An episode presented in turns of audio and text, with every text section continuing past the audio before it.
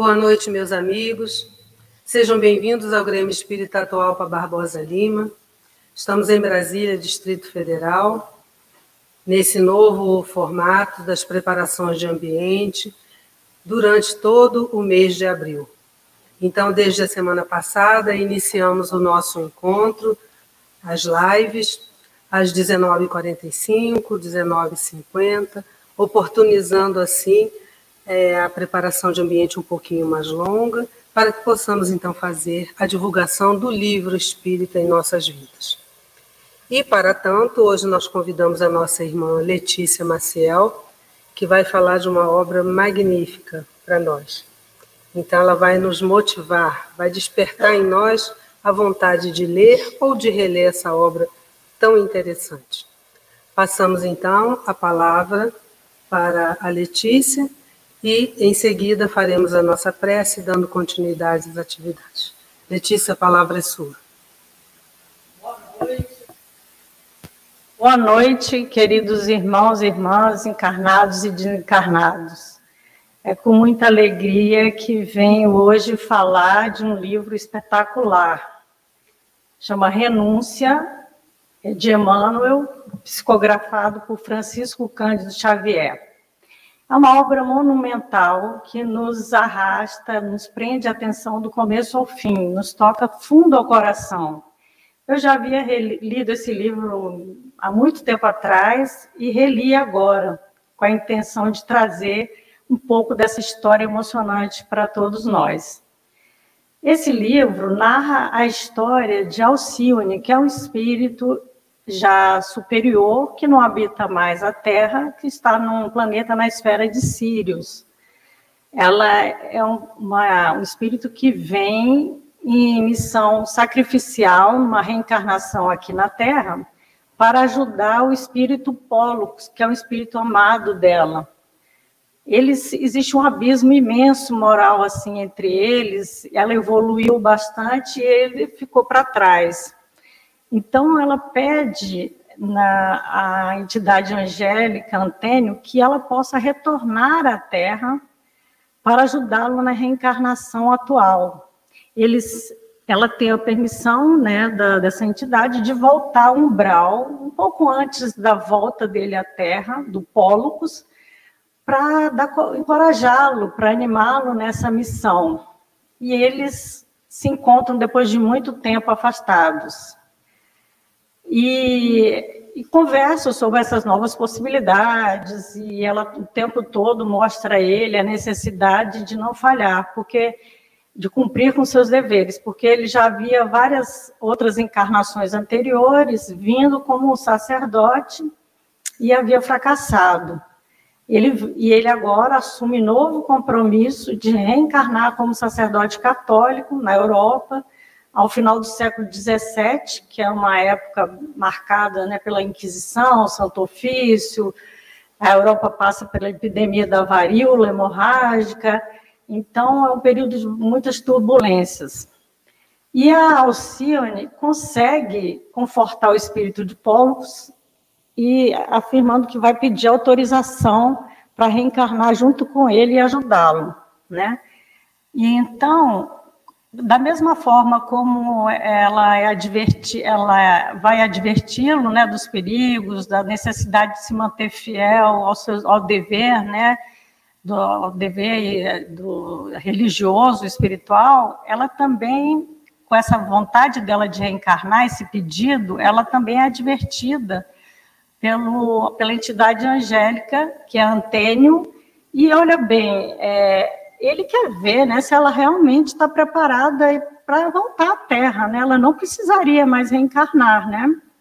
Então ele pergunta para ela, é, faz essa pergunta, né? Já ponderaste nos obstáculos imensos? Lembra que o próprio Jesus, penetrando na região terrena, foi compelido a se aniquilar em sacrifícios pungentes Recorda que as leis planetárias não afetam somente os espíritos em aprendizado ou reparação, mas também os missionários da mais elevada estirpe. experimentarás igualmente o ouvido transitório, e, embora não tanto agravados em virtude das tuas conquistas, sentirá o mesmo desejo de compreensão e a mesma sede de afeto que palpitam nos outros mortais. Já meditaste na tua aproximação do Pólocos, investida no corpo de carne? Sabemos que Pólocos parte com deveres de suma importância, em função de coletividade. E tu te sentes preparada para neutralizar a poderosa lei da atração das almas? Não o digo no sentido das preocupações subalternas, mas ponderando a grandeza dos teus sentimentos afetivos em relação à grandeza mais sublime das obrigações assumidas para com Deus. Sem dúvida, a lei terrestre te encherá de desejos e te induzirá a conduzir a possibilidade de proporcionar-lhes filhos afetuosos em obediência aos princípios naturais. Então, essa entidade pergunta: e aí, Alcione, você está realmente preparada para enfrentar tudo isso? A resistir essas tentações, a voltar à carne e conseguir manter-se firme no seu propósito de ajudá-lo, é, ajudar o espírito do Polo sem querer casar, ter uma família com ele, e ela também pede essa permissão de voltar à Terra para ajudar outros membros da sua família que também estão perdidos e vão sofrer na atual, e estão todos encarnados né, no, no atual momento, e vão passar por difíceis provações, né? E ela consegue autorização para voltar à Terra. Leva 10 anos para ela conseguir voltar para cá, para ela reencarnar, né, dadas as diferenças aí vibratórias dos planetas e a sua necessidade de adaptação. Então, nós vamos ver que eles se reencontram na, na Europa, no fim do século XVII. Pólocos agora já é um padre de quase 30 anos, recém, né, estava é, recém-ordenado, tinha 30 anos, era sobrinha do, do padre Damiano. E ela, Alcione, é uma moça de 18 anos, que é muito delicada, muito amorosa, vive com a mãe, que é a Madalena Villamil. Elas vivem numa chácara na Espanha, né? E, e, e elas em Ávila, e, e eles se reencontram nessa chácara. O padre Damiano é o tutor da, Alcione, desde a infância, né, que ela não foi criada com o pai, só com a mãe, que sofre uma enfermidade, já tem suas dificuldades de caminhar e tudo mais. E aí o padre se afeiçoa, eles têm a família e eles têm muita ligação. E ele apresenta o seu sobrinho, que é, que é o padre Carlos, à, à família. Quando eles se reencontram, eles sentem uma forte emoção, eles se reconhecem, né, como amores mesmo eternos, né, de outras vidas, né? E, e o padre se sente é, desnorteado, ele não quer seguir aquela, aquela. Ele não tinha vocação para o sacerdócio. A sua mãe ficou viúva e antes de morrer, ela ordenou que ele fosse é, seguir a carreira do sacerdócio, né? Então foi por uma determinação da sua mãe. Então ele se tornou padre, mas quando ele encontrou aquele grande amor, ele ficou muito sensibilizado. Ele já não, ele queria largar realmente a batina, né? Não se sentia é, com ânimo a continuar sendo padre, sendo que ele tinha um grande amor por ela. E era um amor puro, realmente, o dos dois, né? Era um amor muito forte. Então, ela, Alcione, ela mostra a ele o tempo todo, desde o começo do, desse reencontro, que ele não poderia, que eles não poderiam viver esse amor carnal aqui na Terra. Que o amor deles era um amor de, de renúncia, que eles vinham para uma, que ela veio numa missão espiritual, mas ela todo tempo se colocava humilde, que ela veio para ajudá-lo, mas que eles tinham que cumprir, cumprir o dever santo de, de seguir até o fim com a missão espiritual que lhes cabia realizar nessa terra. É, ela então conversa e ele a cada vez mais ele se sente é, não consegue realmente resistir à presença dela, só pensa nela o tempo todo e não consegue de forma alguma, né, é, levar adiante a ideia de continuar no sacerdócio. Ela mostra a ele que eles se amam, mas é, é um amor diferente, que tem que ser um amor realmente de renúncia, né? um amor espiritual.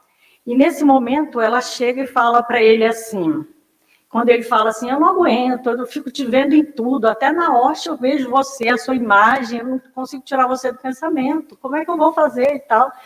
E aí ela diz assim a ele, né? É, Amo-te também acima de todas as coisas da terra, mas sou mísera criatura, Carlos. Repletemos nossa alma com a visão sublimada do sacrifício pelo dever não crês que eu possa viver sem sonhar com os teus carinhos, mas considera que não será justo colocar todas as nossas ânsias nos aspectos exteriores da vida. Estamos no período das almas esperanças, quando as sementes brotam.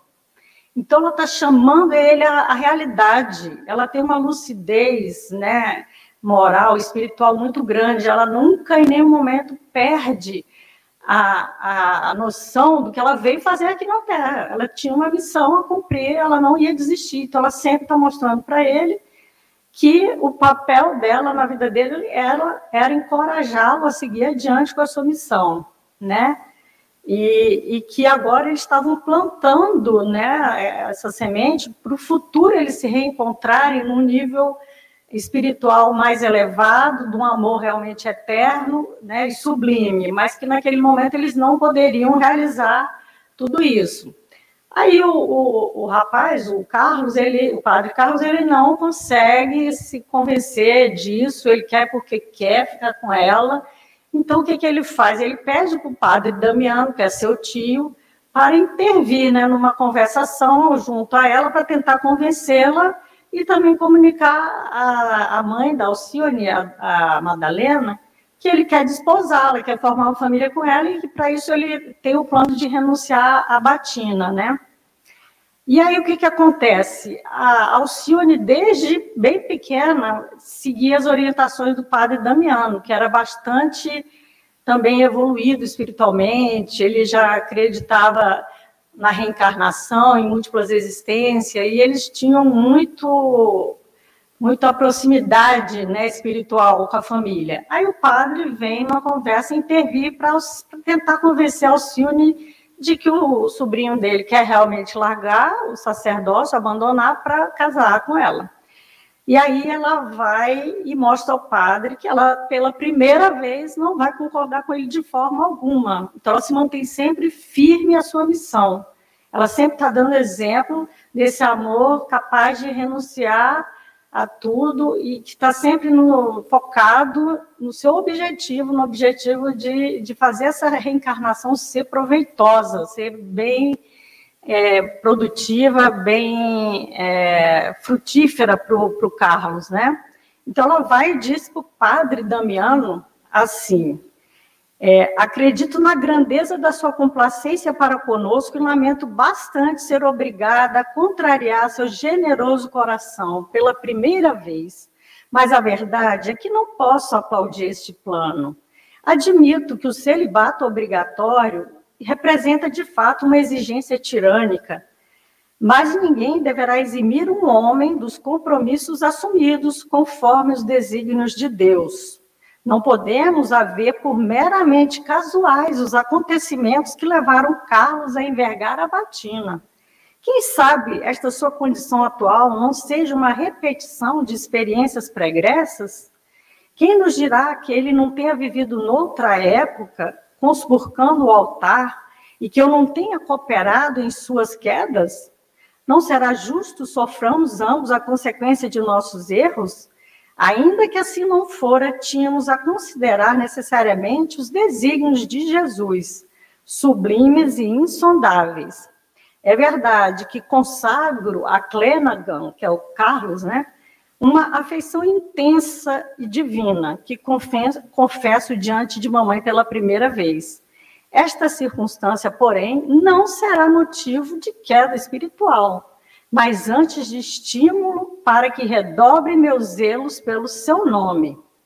Então a gente vê aí pela fala como ela tinha realmente uma grandeza, uma firmeza no propósito, uma fé inabalável em Jesus, ela vinha com a missão não só de ajudar o Pólocos a, a ser bem sucedido, mas também de ajudar toda a família.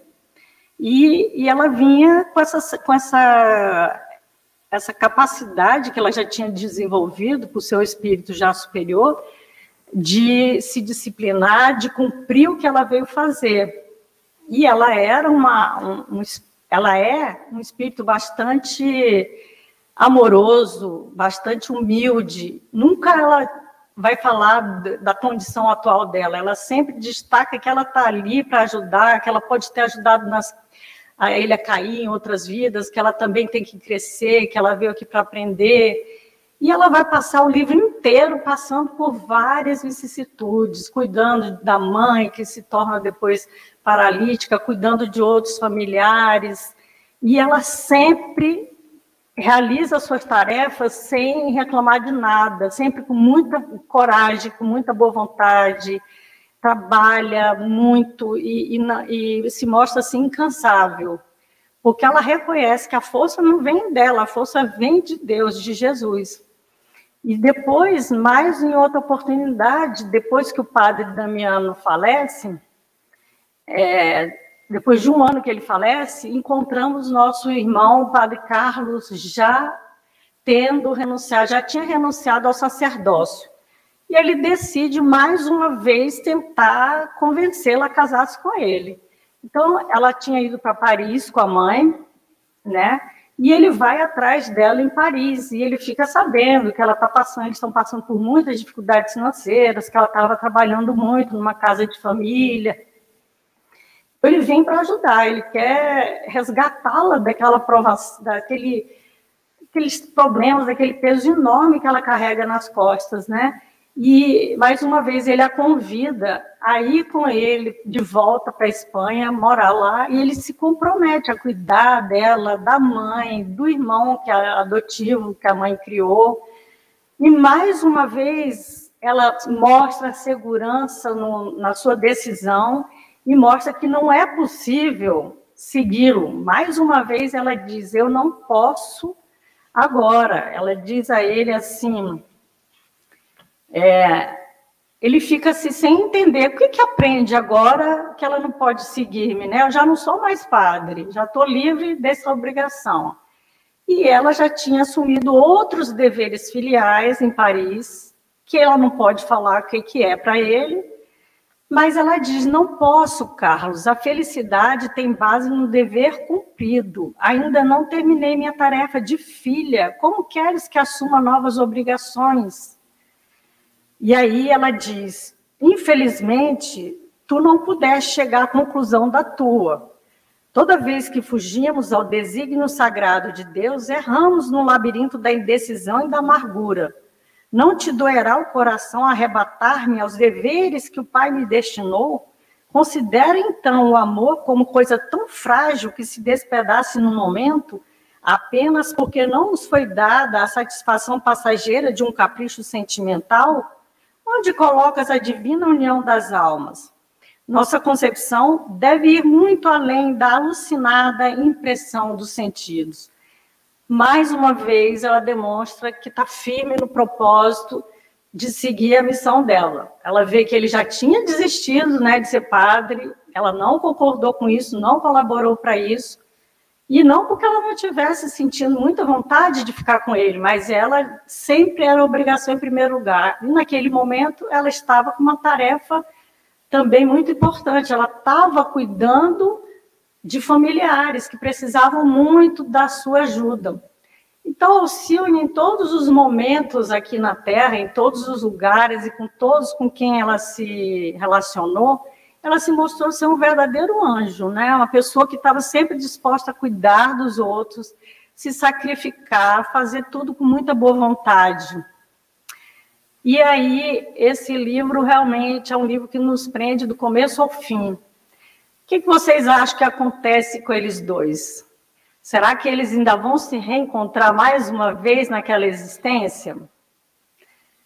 Então, eu convido vocês a ler esse magnífico livro, porque ele nos toca realmente fundo ao coração e, e mostra como que o mundo dá voltas, como acontecem tantas, tantas coisas, e o final dele é surpreendente.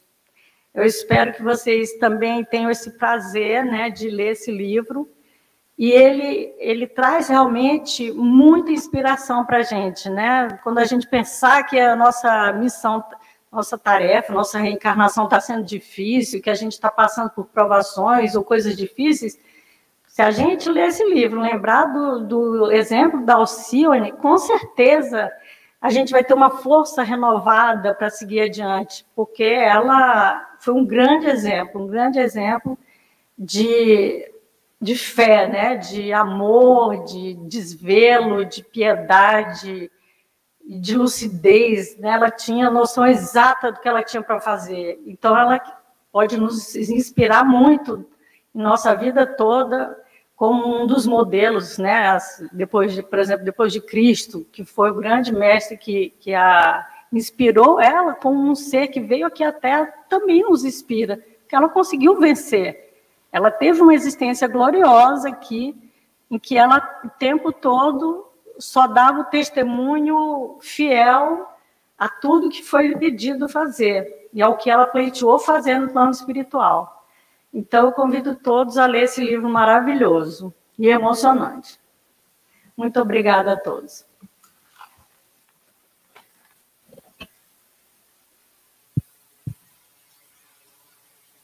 Nós agradecemos a, a Letícia pela explanação que fez e nos motivou a pegar novamente, né, a ler, a reler ou, ou começar a entender os motivos de Alcione, esse espírito superior que renasce na Terra com esse grande propósito de renunciar a tudo aquilo que não fazia parte da sua missão.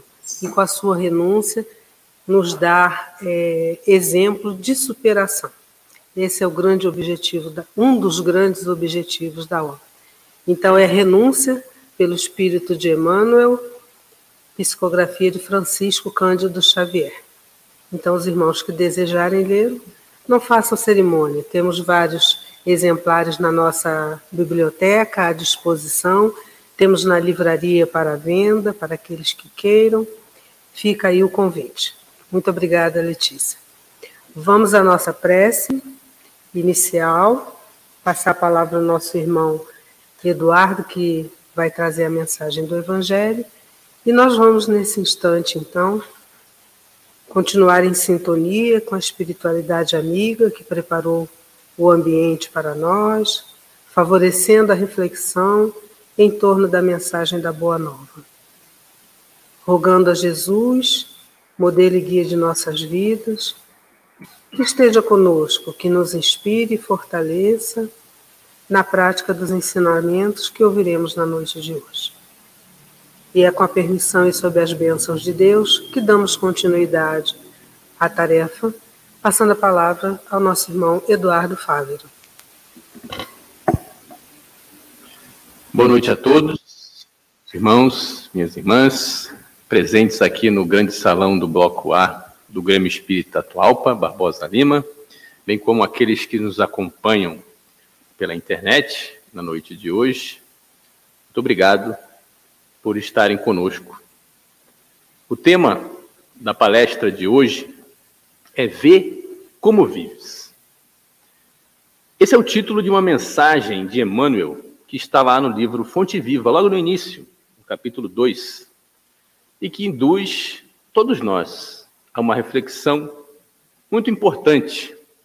Uma reflexão neste momento em que, tradicionalmente, a cristandade, as igrejas católica, protestante, celebram, rememoram os eventos conhecidos como paixão e ressurreição de Cristo.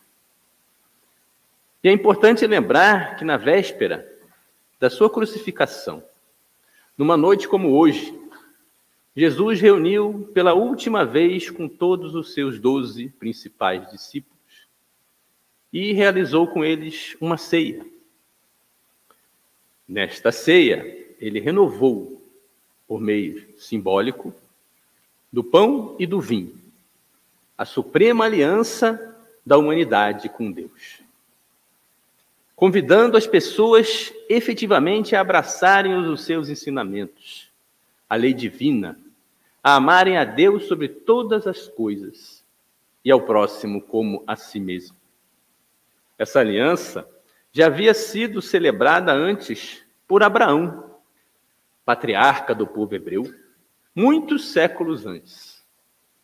O povo hebreu, guardião da primeira revelação divina, não conseguiu, infelizmente, reconhecer Jesus como o Messias prometido por Deus. A maior parte do povo ainda se perdia no orgulho, no egoísmo, nos desejos de posse material, de vitória militar, de poder político, de glória e de fama terrestre. Meu reino não é deste mundo, disse Jesus. Mas sua morte, sua crucificação, o seu sacrifício na cruz, fincou na terra uma estaca. Estaca que indicava o início das obras da construção do reino de Deus na terra, no coração dos homens, no coração de todas as pessoas. Mas, infelizmente, a maioria, mais uma vez, desprezou os ensinos do Cristo e conduziu a Igreja Católica Romana, guardiã da segunda revelação, as Cruzadas e a Inquisição onde mais uma vez o egoísmo e o orgulho humanos predominaram, em detrimento do amor, do perdão e da caridade. Mas o avanço da ciência, da filosofia, com o renascimento, com o iluminismo, finalmente proporcionaram as condições para que a humanidade recebesse uma terceira revelação.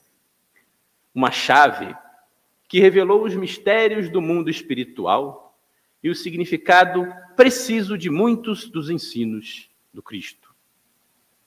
O que tínhamos até então, um material riquíssimo, que compõe os diversos livros da Bíblia, não tinha sido suficiente para modificar os nossos corações endurecidos, petrificados, e fazer com que honrássemos a nossa parte na aliança celebrada com Deus. Era necessário, portanto, o advento do Consolador prometido, que esclarecesse, tintim por tintim, todas as dúvidas, mostrando de uma forma indubitável que a verdadeira vida é a do mundo espiritual, que estamos aqui transitoriamente neste corpo de carne, a fim de resgatarmos os nossos débitos e desenvolvermos os potenciais divinos que temos dentro de nós. E como? Por meio da prática daqueles mesmos ensinos do Evangelho de Cristo.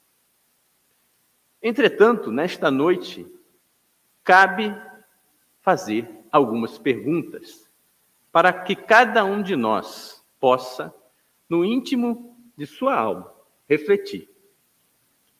Tendo em vista que nós somos abençoados então com tantas, tantos ensinamentos, primeira, segunda, terceira revelação. Como estamos conduzindo as nossas vidas hoje? Estamos aplicando os ensinos de Jesus em todos os momentos? Em nossa vida em família? Na convivência com os nossos filhos? Fazendo de tudo para conduzir esses coraçõezinhos ao encontro do Pai? Ou estamos negligenciando essas obrigações? Como está a vida nossa com o nosso cônjuge? Estamos realmente valorizando essa oportunidade conjunta de aprendizado, de crescimento espiritual a dois, respeitando e cultivando esse amor? Aplicando Muitas vezes a lição de perdoar 70 vezes, sete vezes. E nossos pais, estamos dando a eles o carinho, a atenção, o amor que eles precisam receber na melhor idade? Estamos aplicando os ensinos de Jesus em nossa vida profissional, seja em casa, no home office, ou no ambiente de empresa ou de órgão público? Temos tolerância para com aquele chefe difícil, exigente? Tolerância para com aquele colega de trabalho mais competitivo que muitas vezes nos atropela e pega a nossa promoção, se torna autor de nossas ideias? Temos jeito, tato, gentileza para lidar com aquele subordinado menos ativo? Estamos aplicando os ensinos do Cristo aqui, na nossa casa espírita? Temos a consciência de que, antes de tudo, o trabalho no bem é do Cristo, pertence a Ele, e deixamos de lado os nossos egos, os nossos melindres, em benefício de uma causa maior? Bom, deixo para cada um de vocês essa tarefa, esse dever de casa, de pensar, de se debruçar em cada uma dessas perguntas, dessas questões, nesse tempo de reflexão, que é a Páscoa. Uma época que celebra a libertação. A libertação daquele povo que saía da escravidão do Egito. E nós temos que nos libertar da escravidão dos nossos vícios, das nossas imperfeições. Vida. O que é a vida? Muitos tentam definir mas esse conceito depende da abordagem a que dermos. Segundo o dicionário Aurélio, tratando apenas da vida material, a vida seria a diferença entre a matéria orgânica e a inorgânica, sendo que a primeira apresentaria o fenômeno biológico. Perceba que é uma definição meio tautológica, meio recorrente. Um filósofo, se questionado sobre o que é a vida, vai falar a respeito da escola a que se vincula o seu pensamento. Um artista, então, vai desvelar a vida de acordo com a visão que ele tem da própria vida. Segundo Joana de Ângeles, mentora espiritual de Divaldo Franco, o ponto de partida da vida somente pode ser encontrado no Criador, na inteligência suprema, que elaborou a própria vida e a vem conduzindo durante bilhões de anos. E nosso planeta, desde quando cadeias de açúcares, de glicose, se acumulou nas águas salgadas do fundo dos oceanos, como resultado natural dos golpes das ondas contra as rochas, a vida seria o resultado da junção de um raio de sol com um protoplasma. Os biólogos, por favor, me ajudem. Protoplasma, procurei na internet, é basicamente seria basicamente aquela região que fica entre a membrana e o núcleo da célula, também chamado de citoplasma ou componente do próprio citoplasma. Então, basicamente, podemos entender a união entre essa substância e o raio de sol. E Joana vai além, afirma que se toda vida que existe na Terra hoje sumisse, desaparecesse, e ficasse apenas um protoplasma e um raio de sol, a vida toda se reconstituiria, graças à bondade divina e ao fenômeno da multiplicação celular. A vida é uma grande artista. Para vocês terem uma ideia, quando ela elabora as folhas das plantas, das inúmeras árvores, arbustos existentes na face da terra, ela nunca se repete. Nunca se encontraram na terra duas folhas absolutamente idênticas. A vida é o hálito de Deus, o hausto divino, quando ele cria o princípio inteligente que passa por um processo de migração, de etapa em etapa, atravessando as diversas manifestações, partindo lá do mineral, em seguida para os vegetais, onde se inicia o desenvolvimento de um sistema nervoso embrionário em seguida, os animais, onde surgem os princípios do instinto, até chegar no ser humano, onde há o despertar da razão e o surgimento da consciência para se trabalhar no rumo da intuição e, posteriormente, da angelitude. E nós estamos aqui, nessa caminhada fantástica. Mas será que no nosso dia, no nosso dia a dia, nós temos real consciência de tudo isso? Será que estamos vivendo de acordo com a nossa essência? com os valores imortais, com os genes da divindade que estão dentro de nós? Estamos conscientes dessa nossa herança divina? De que fomos criados à sua imagem e semelhança? Estamos conscientes que dentro de nós tem um anjo, de forma latente, que precisamos fazê-lo sair, desabrochar, como uma semente que brota e cresce? Ou ainda estamos vivendo conforme as ilusões do mundo, buscando uma felicidade ilusória, construída muitas vezes sob a infelicidade de outras pessoas. Estamos buscando atravessar a porta estreita do nosso dever bem cumprido, ou então a porta larga do egoísmo e do orgulho a que a humanidade vem se dedicando desde Abraão, ou até antes disso.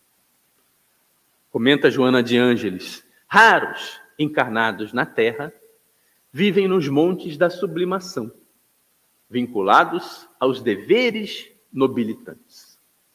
A maioria se constitui de menores de espíritos, almas pequenas, em luta por títulos que lhe exaltem o orgulho e a personalidade.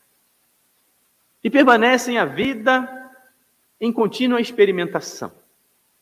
Muitas vezes se acomodam com os vícios de todos os tipos, demorando voluntariamente nas trilhas da insensatez a maioria, passa pela vida de forma mecânica, sem se atentar para a importância, para as consequências das suas escolhas, das suas ações.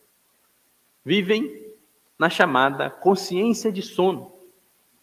Um estado de consciência em que muitas pessoas vivem mesmo estando acordadas. Seria um estado de dormência espiritual. A pessoa se desconecta da sua essência mais profunda e não consegue perceber a realidade espiritual que está a seu redor, à sua volta. E essa dormência espiritual, ela é causada por diversos fatores, como as preocupações excessivas ou exclusivas com o mundo material. Aquela pessoa que não tem um tempinho para rezar, não tem um tempo para meditar, não tenho tempo para uma leitura edificante, para escutar uma palestra, não tenho tempo para refletir sobre a espiritualidade. Vive somente para comer, para beber, para trabalhar, para ver o jogo de futebol, para sair com os amigos, para ficar nas redes sociais, para ficar nos videogames, ou simplesmente por falta de interesse nos assuntos espirituais, porque é muito chato, não interessa. Quem vive em estado de consciência de sono, portanto, está desconectado do mundo espiritual e é incapaz de perceber a verdadeira natureza da vida, da existência, que vai muito, mas muito além desta matéria grosseira a que nós estamos habituados. E essas pessoas ficam presas nesse mundo de ilusão, nessa ideia de que a vida se resume aqui a esse mundinho material e não conseguem ver nada além disso. Estão vazios do desejo de servir ao próximo, de fazer o bem. Não se interessam pela ordem, pela alegria de viver, pelos valores éticos. Acham tudo uma bobagem ficando num estágio de preguiça mórbida, de tédio, quando não conseguem usufruir das sensações fortes e grosseiras. No entanto, nos alerta Joana, que é possível a gente acordar, a gente despertar dessa consciência de sono, começar a perceber que existe uma realidade espiritual à nossa volta, nos dedicarmos a isso, sabendo que existe um destino que nos aguarda, além do corpo de carne, e que precisamos aqui empreender um esforço, um esforço pela nossa evolução. Perceber que a vida humana tem um grande sentido, o sublime objetivo de aprender a amar. E o Espiritismo nos traça esse caminho, as obras de Kardec, todas as obras complementares, as obras como a irmã Letícia né, muito bem resumiu aqui na preparação de ambiente, resgatando a moral do Cristo, nos dando exemplos, através de uma verdadeira psicoterapia de urgência para toda essa humanidade que precisa acordar, despertar.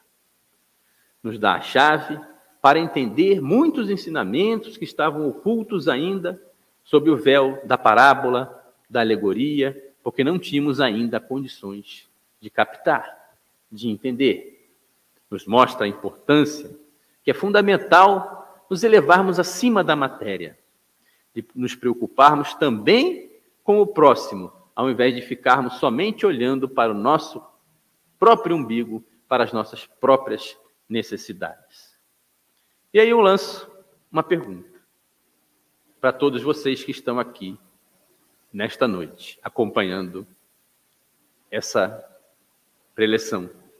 Será que nós, espíritas, estamos vivendo de uma forma diversa daqueles que se encontram nesse estado de consciência de sono?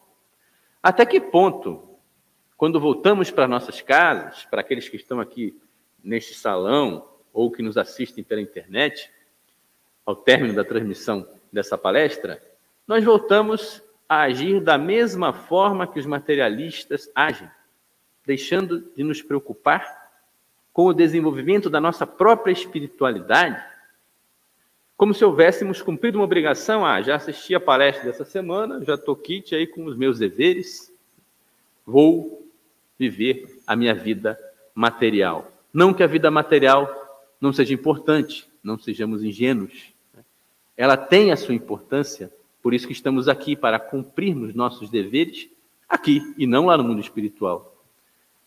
Deus impõe a encarnação aos espíritos como condição fundamental para a sua evolução. Isso está lá no livro dos Espíritos.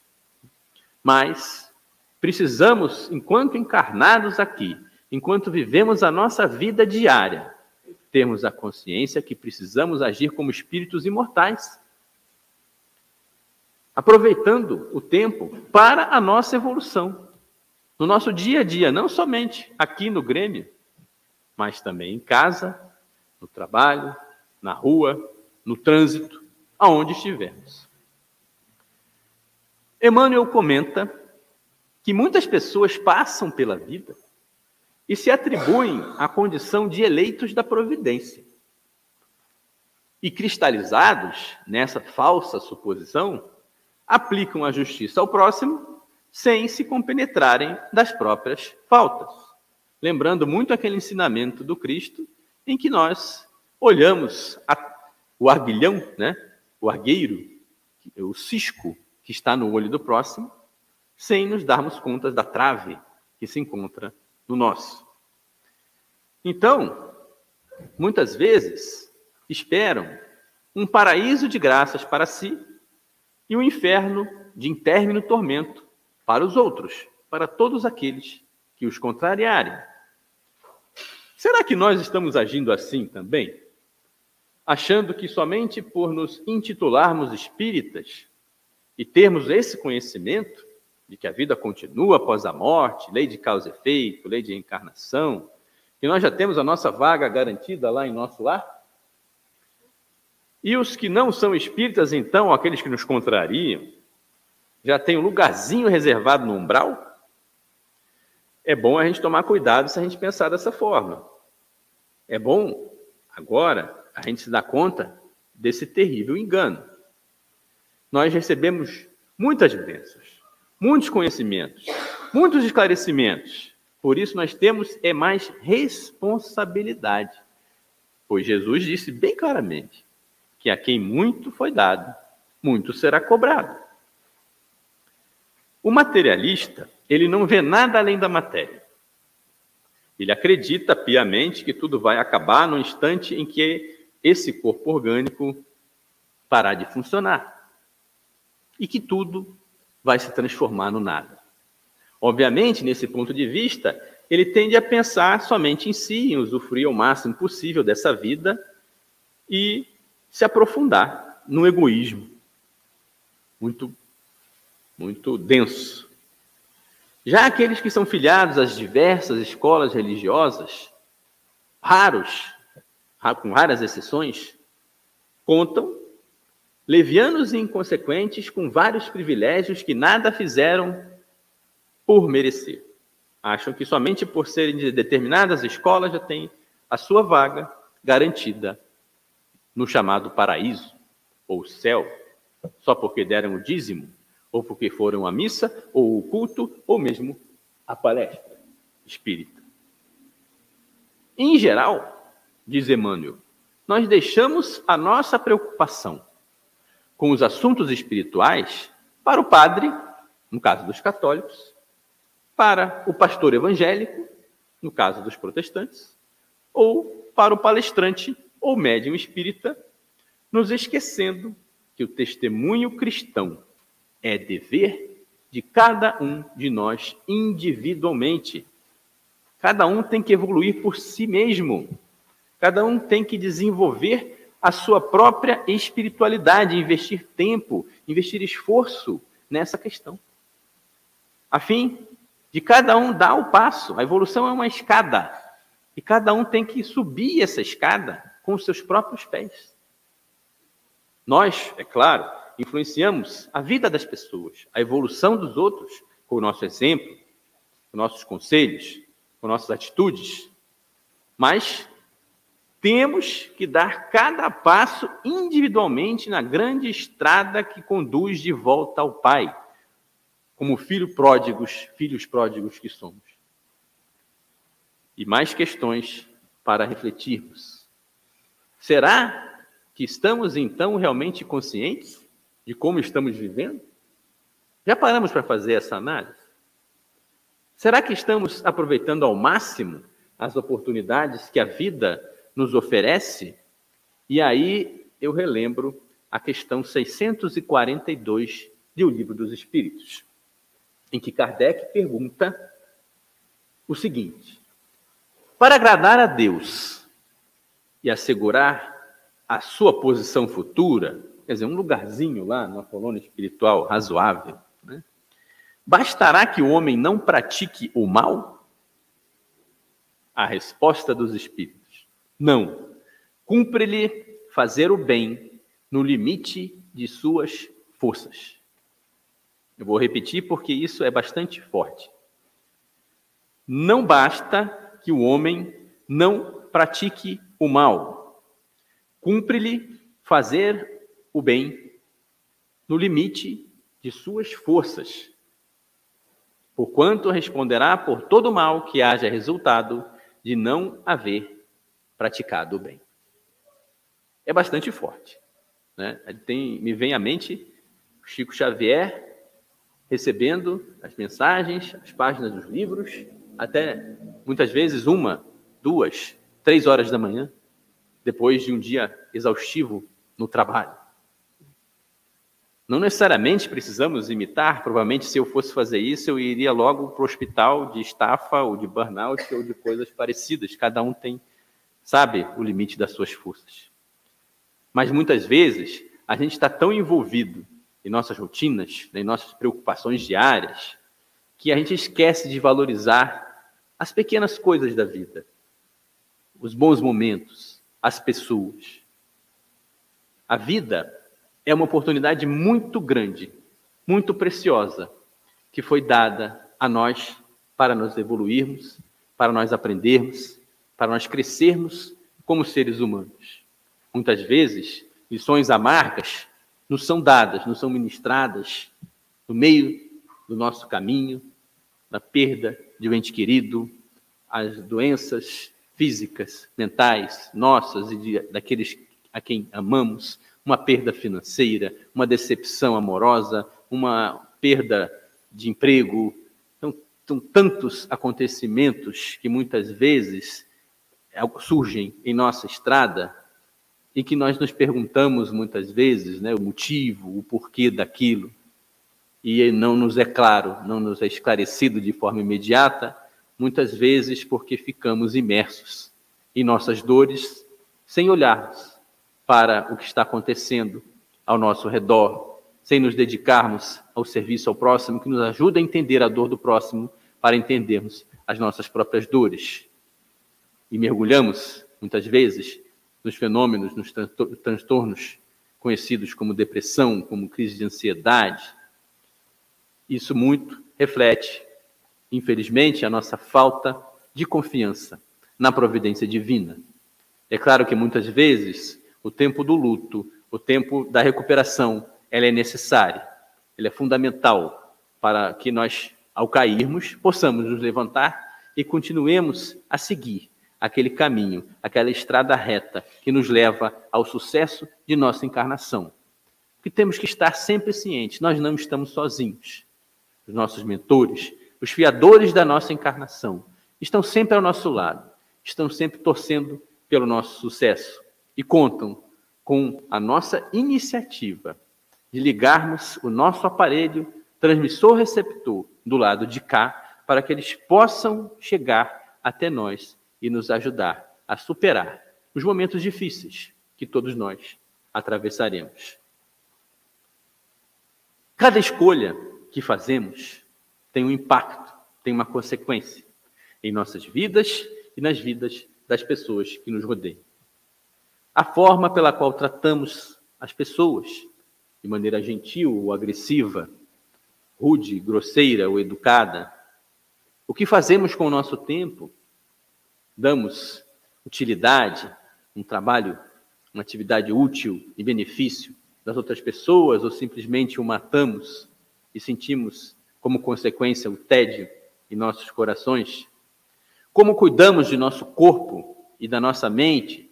Hoje em dia, todos, em todos os médicos recomendam a atividade física, a caminhada, como uma forma de se também conseguir não somente a saúde física, mas também a mental e a saúde mental hoje em dia está tão em voga, palestras nas diversas empresas, nos órgãos públicos, principalmente após a pandemia, agora da Covid, em que tantas pessoas caíram na depressão e na ansiedade.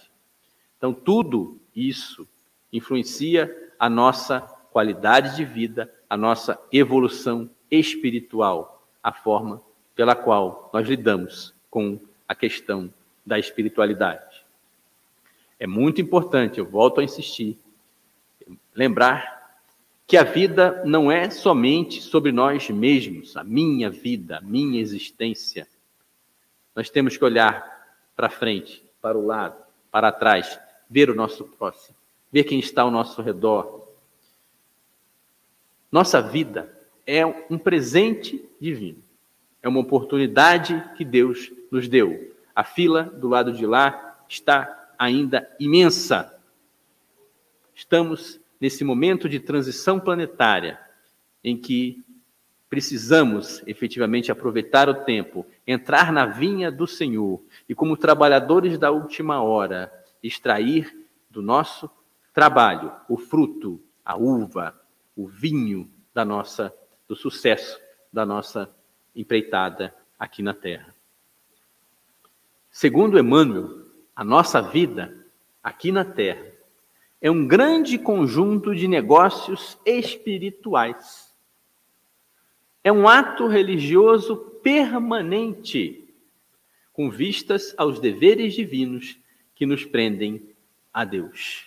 Então, quando a gente fala que a gente precisa, não só no, quando a gente vem para o centro, para o Grêmio, mas também em todos os momentos de nossa vida, darmos o testemunho cristão é porque a nossa vida é isso. É um conjunto de negócios espirituais. Lembrando que o primeiro mandamento do Decálogo é amar a Deus sobre todas as coisas, de todo o nosso coração, de toda a nossa alma e de todo o nosso entendimento. E será que estamos colocando Deus no centro das nossas aspirações ou ele está lá na periferia, em segundo plano? Ou temos delegado para terceiros, para o padre, para o pastor, para o, médium, para o palestrante, para o presidente da casa, o dever de fazer com que nós nos aproximemos de Deus no dia a dia, a fim de conseguirmos chegar um dia a um estágio de plena comunhão com a divindade. Prossegue Emmanuel na mensagem que intitula a palestra dessa noite. Cada um de nós foi chamado pela providência a um determinado setor de trabalhos espirituais aqui na Terra. E a gente fica imaginando o que seriam esses trabalhos espirituais. A Emmanuel exemplifica. O comerciante está em negócios de suprimento e de fraternidade. O administrador permanece em negócios de orientação, distribuição e responsabilidade. O servidor foi trazido a negócios de obediência e edificação. As mães e os pais terrestres foram convocados a negócios de renúncia, exemplificação e devotamento. No caso dos pais e mães, quantas noites mal dormidas em vigília dos rebentos febris ou doentes, ou quando estes crescem na adolescência, na juventude, esperando a volta de suas saídas noturnas, em segurança. O carpinteiro está fabricando colunas para o templo vivo do lar. O cientista vive fornecendo equações de progresso que melhoram o bem-estar do mundo. O cozinheiro trabalha para alimentar o operário e o sábio. Toda ocupação útil é importante e contribui para a obra da criação. Todos nós vivemos na obra de Deus. E nós nos valemos dela para alcançarmos um dia a grandeza divina. O nosso objetivo é sempre chegar mais perto de Deus, é gravitar em torno desta unidade cumprindo a nossa parte na obra da criação. Todos nós temos uma missão, temos um negócio espiritual, algo a contribuir para o progresso, para o bem-estar da humanidade, do nosso próximo. Usufrutuários de patrimônios que pertencem ao Pai. Nos encontramos no campo das oportunidades presentes negociando com os valores do Senhor. Isso é muito importante.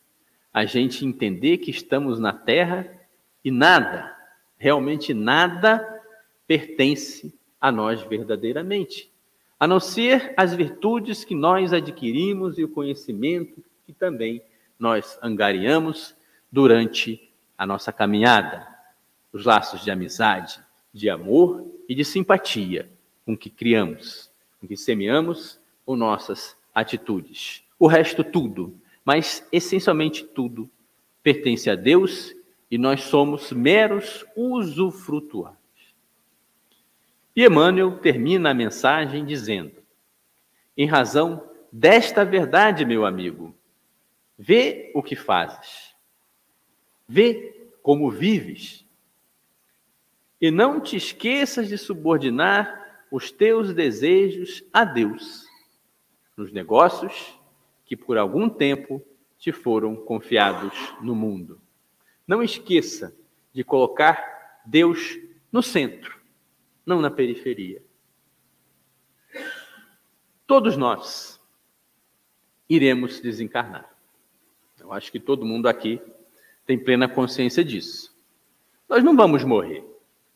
Nós apenas conhecemos um gênero temível de morte, que é a morte da consciência denegrida no mal, cheia de remorso, torturada por ele, ou paralítica naqueles despenhadeiros que margeiam a estrada da insensatez e do crime.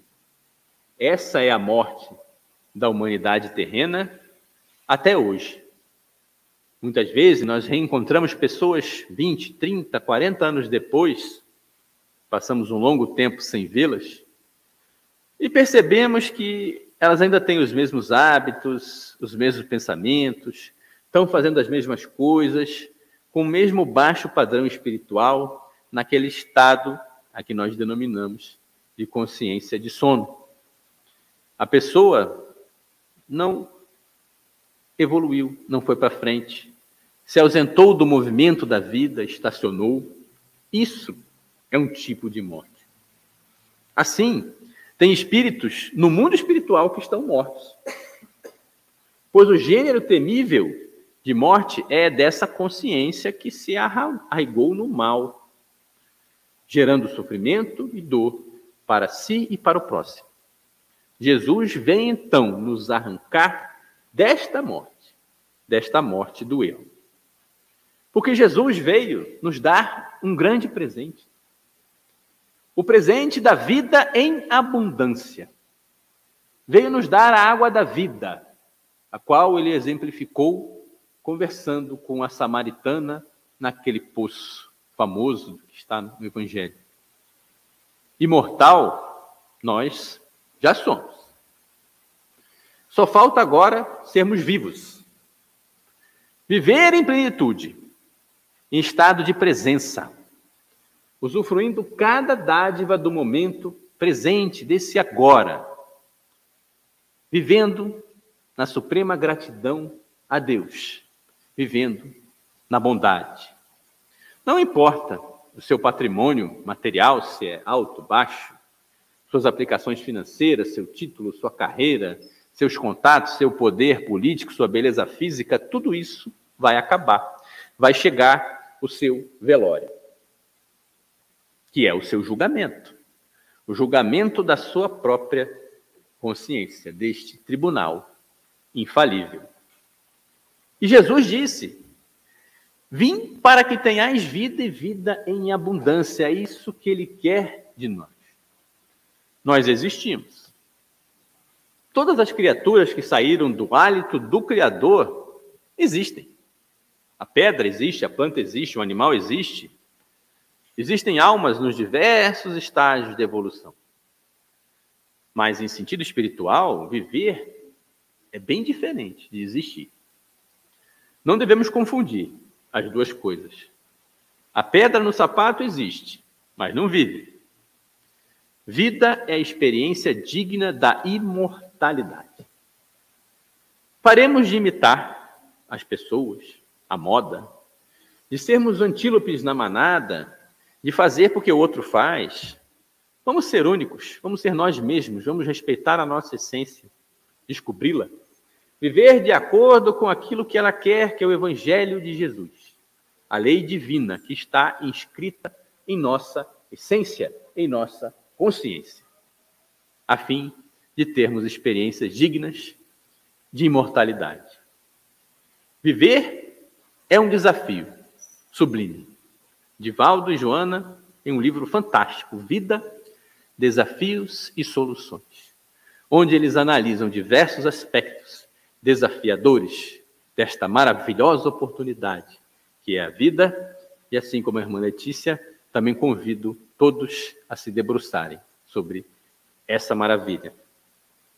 Viver com sabedoria é uma bem-aventurança que se encontra à disposição de todos nós que, se nós resolvermos decididamente avançar, nos auto-superar, vencer nossas imperfeições e alcançarmos a verdadeira comunhão com o Pai. Vencer todos os desafios que a vida nos apresenta depende de cada um de nós, da nossa conexão com a espiritualidade, que temos a obrigação de desenvolver, do nosso esforço, da nossa perseverança e de nossa ação confiante no bem. A morte é como um fato resultante das ações de um fenômeno vulgar. Desorganização molecular, fim das forças do plasma agonizante. Mas a vida a si mesma se garante, na sua eternidade singular, e em sua transcendência vai buscar a luz do espaço fúlgida e distante. Vida e morte, fenômenos divinos, na ascendência de todos os destinos do portentoso amor de Deus oriundos. Vida e morte, presente eterno da ânsia, ou condição diversa da substância que manifesta o espírito nos mundos.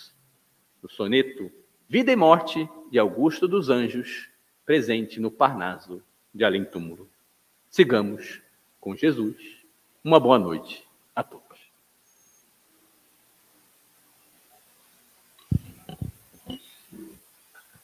Agradecemos ao Eduardo pela preleção na noite de hoje.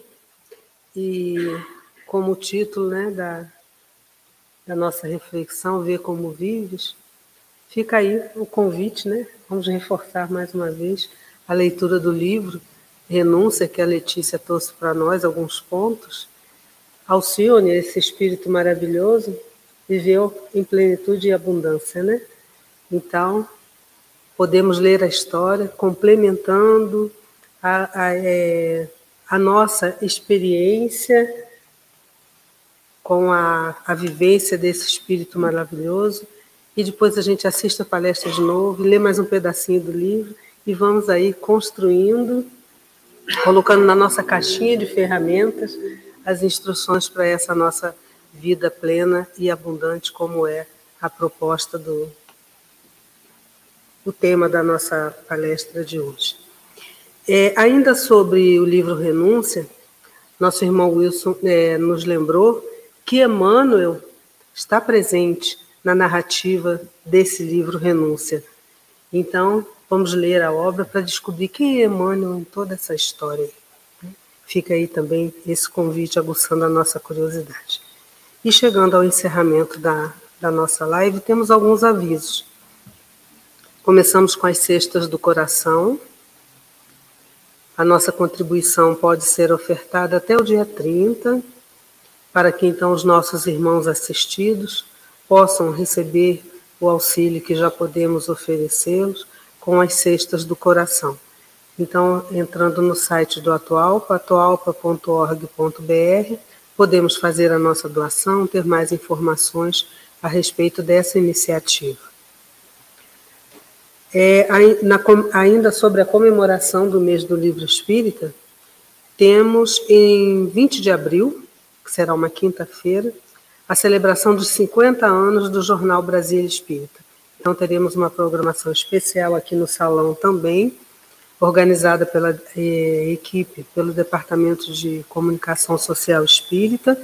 Então, não percam, estejam aqui conosco.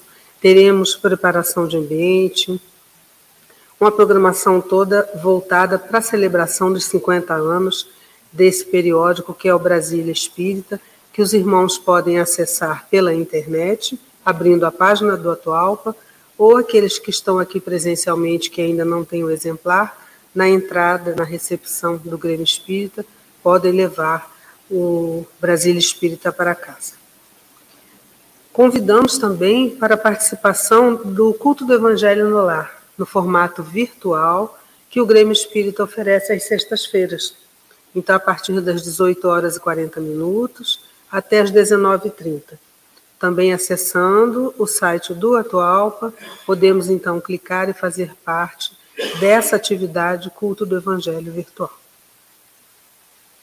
Temos também é, informação a respeito do concurso A Doutrina Espírita. É, a doutrina é, explica que é um formato de nós estudarmos a doutrina dos espíritos, pensando de alguma notícia, dos, é, pensando notícias dos jornais corriqueiros, de uma notícia é, que aconteça, que esteja acontecendo, de algo que nós queiramos alguma explicação. Então, vamos vincular essa notícia comum, que faz parte do, das nossas vidas, ao conhecimento que a doutrina nos oferta. Então, é um concurso que faz, é, mobiliza as pessoas para estudarem realmente. Está aberto já. E a entrega dos trabalhos se encerra no dia 10 de outubro. Parece um período muito longo, tem muito tempo, mas não, é bom a gente já começar. Já podemos fazer a inscrição e já vamos preparando o nosso material. E as regras para a participação do concurso no site do Atualpa, no Jornal Brasília Espírita a respeito da nossa próxima palestra no dia 9, domingo, às 9 horas da manhã. Quem será o expositor? Nosso irmão Valide Cury, falando sobre a paciência, às 9 horas da manhã. E antecedendo a palestra do nosso irmão Valide no domingo, nós teremos voz e violão, teremos música ao vivo e também teremos a propaganda de um livro espírita.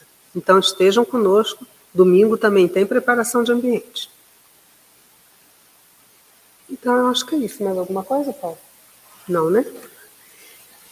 E se por acaso alguém esqueceu, se perdeu em tantos avisos, não tem problema. Abre a página do Atualpa no nosso site, pega o jornalzinho, todas as informações estão lá. Vamos então fazer a nossa prece para encerrar o nosso concurso, o nosso encontro, avisando aos irmãos que nós teremos, é, aqueles que estão aqui, né, assistindo presencialmente, participarão do sorteio de um livro e teremos também a aplicação de passes, logo após a nossa prece de encerramento. E nós queremos agradecer a espiritualidade amiga pelas bênçãos derramadas sobre todos nós, no encontro fraterno, agradável, preparado para nós por esses trabalhadores espirituais, para que assim possamos alcançar êxito na nossa jornada evolutiva, adquirindo mais materiais para o sucesso dessa nossa empreitada evolutiva. Obrigada, Senhor Jesus. Obrigada, amigos espirituais e, sobretudo, a Deus, pela benção da vida, pela oportunidade de crescimento. Que Deus nos abençoe a todos. Tenhamos uma excelente final de semana.